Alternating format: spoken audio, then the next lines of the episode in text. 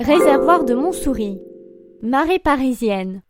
800 000 mètres carrés d'eau se cachent sous la pelouse du réservoir pour alimenter les robinets et les douches des Parisiens. D'un bleu cristallin qui donne envie de s'y baigner, l'eau de source est conservée à 11 degrés dans des compartiments maintenus par des piliers datant de 1868 et donnant à l'endroit un air de cathédrale.